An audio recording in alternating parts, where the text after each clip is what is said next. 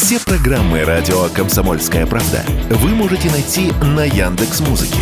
Ищите раздел вашей любимой передачи и подписывайтесь, чтобы не пропустить новый выпуск. Радио КП на Яндекс Музыке. Это удобно, просто и всегда интересно. Первым по-настоящему популярным анонимным видеочатом стал чат-рулетка. Сервис создал московский старшеклассник Андрей Терновский еще в 2009-м, и его детище все так же востребовано и сегодня. Работает оно так. Открываешь сайт, принимаешь условия, нажимаешь «Начать» и можешь общаться по видеосвязи со случайными пользователями со всего мира. Не понравилось или неинтересно, делаешь один клик, и сервис соединяет тебя с другим совершенно случайным пользователем. Вообще это весело. Можно скоротать коротать время за приятной беседой или, скажем, встретить в чате музыканта, который сыграет тебе на гитаре. Или, скажем, звезду шоу-бизнеса. Здорово, молодые! О, здорово, Олды! Привет, как Здорово. Один вопрос, Бадрудинов, тебе. Ты на ком жениться будешь? Меня волнует это. Я разберусь.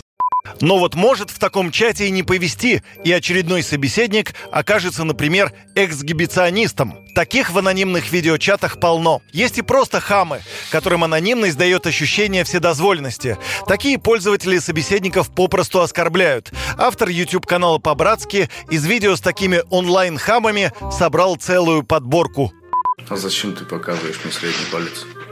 А что, тебе писюн показать, что ли? Не, ну просто смы- типа смысл. Я даже тебе еще не сказал ничего. Зачем? Просто так, мне по... Ну ты понимаешь, что ты себя не в лучшем свете выставляешь. Да мне по... Ты чё, А что ты меня оскорбляешь? А чё нет, слышь, а чё нет? Чё А- ты сделаешь нам за это? То есть чисто из-за того, что я не могу тебе ничего сделать, ты... Да, вообще. А, то есть я тебе не могу ничего сделать, в принципе, да? Нет. Угу. Очень интересно. А как тебя зовут? Ты откуда? Тюмени. С Тюмени, а зовут как? Кирилл. Как видим, анонимность оказывается мнимой. Решая похулиганить в чат-рулетке, следует помнить, что собеседник в любой момент может сделать снимок или видеозапись экрана. Вестись на провокации интернет-троллей или отвечать на агрессию тоже не следует. Зачастую они это делают ради собственного удовольствия. Лучше сразу переключаться на следующего собеседника. По той же самой причине рекомендуем следить за тем, что попадает в кадры вашей веб-камеры. Желательно, чтобы там не было документов с конфиденциальной информацией, ну или, может быть, банковских карт.